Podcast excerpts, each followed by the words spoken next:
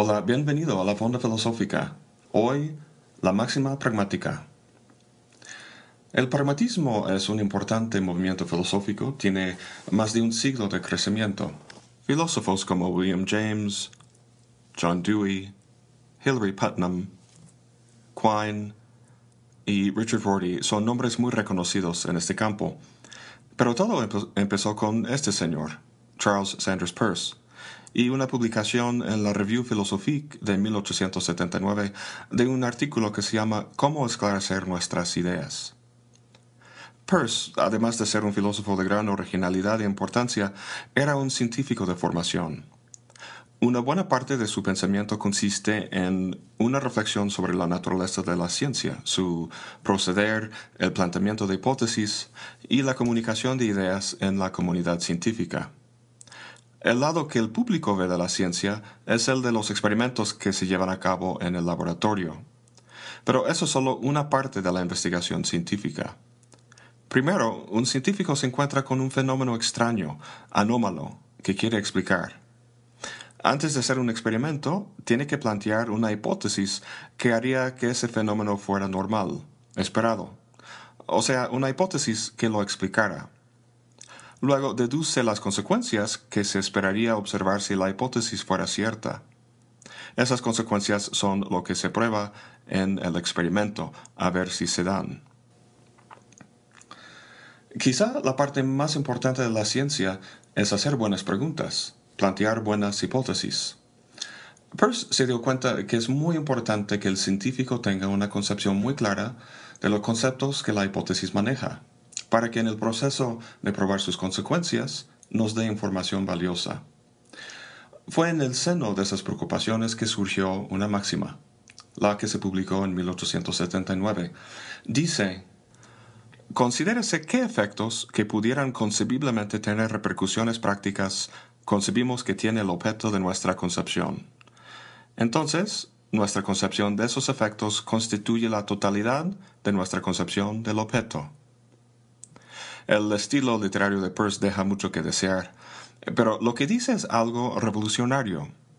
Revolucionario porque la filosofía moderna, sea de corte racionalista o empirista, había sido dominada por lo que Rorty famosamente llamó la teoría de la mente como contenedor.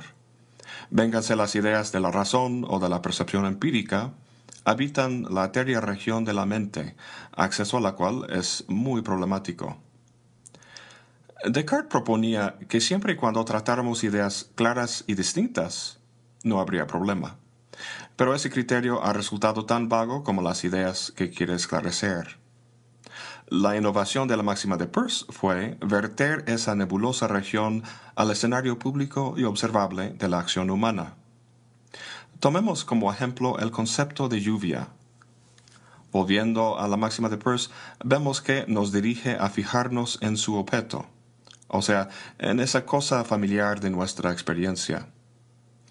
Luego dice que hay que preguntar por todas sus consecuencias o repercusiones prácticas, como son, por ejemplo, caer del cielo en forma de gotas, mojar todo lo que toca, tener cierta composición química, hacer crecer las plantas, etc. La parte final del máxima dice que nuestra concepción de todos esos efectos agota nuestra concepción del objeto. En otras palabras, el significado de lluvia es simplemente la suma total de todos sus efectos prácticos concebibles en la experiencia. Peirce expresa la idea de la máxima de forma más sencilla en las siguientes afirmaciones. Hablando de la comparación de dos objetos, dice, ¿cumplen las cosas la misma función en la práctica? Entonces, deben ser significadas por la misma palabra. Si no la cumplen, que se distingan. Y también nuestra idea de cualquier cosa es nuestra idea de sus efectos sensibles. Yo traduzco mucho del inglés al español y viceversa, y he encontrado que la máxima de Peirce me ayuda mucho en determinar si una traducción es buena o no. Tomemos como ejemplo Aristotle is an ancient Greek philosopher. Esto podría traducirse como Aristóteles es un filósofo de la antigua Grecia. Eh, cuando se aplica la máxima a una proposición o a algo más abstracto que un simple objeto empírico, Lo que hay que hacer, según Peirce, es describir los hábitos de acción que uno adquiriría si creyera la proposición y la usara en su experiencia. Para averiguar si mi traducción está bien o no, preguntaría a un colega de lengua española cómo la creencia en esta proposición se manifestaría en su experiencia. O sea, cuáles serían sus hábitos o disposiciones de acción. Además de la obvia expectativa de creer que este Aristóteles era un filósofo, que vivía en Grecia antigua, también podría tener la expectativa de, por ejemplo, encontrar una entrada sobre Aristóteles en una enciclopedia de filosofía. Que su pensamiento, escrito o oral, se dio originalmente en griego. Que ya no vive. Que nunca voló en un avión. Esta lista podría ampliarse mucho, pero el punto es que su significado estriba en todas las expectativas prácticas de la persona que la creyera. Si veo que mi lista es igual o bastante similar a la de mi colega, entonces sé que la traducción es buena, al menos en cuanto a la información que imparte. Hay que dejar claro que la máxima no nos dice nada acerca de la verdad o falsedad de una proposición, sino solo su significado. Sea un debate filosófico o un experimento científico, tener claros los conceptos que se manejan es de suma importancia para que el debate o el experimento tenga fruto. Bueno, pues he tratado la máxima de Peirce aquí muy por encima, pero creo que he dado una idea de su sabor.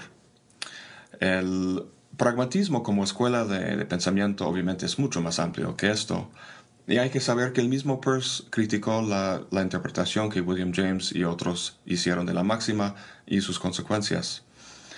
De modo que, para distinguir su versión de la de otros, cambió el nombre de pragmatismo a pragmaticismo. Pero una discusión de eso tendrá que esperar a otro video. Entonces, hasta la próxima y buen provecho.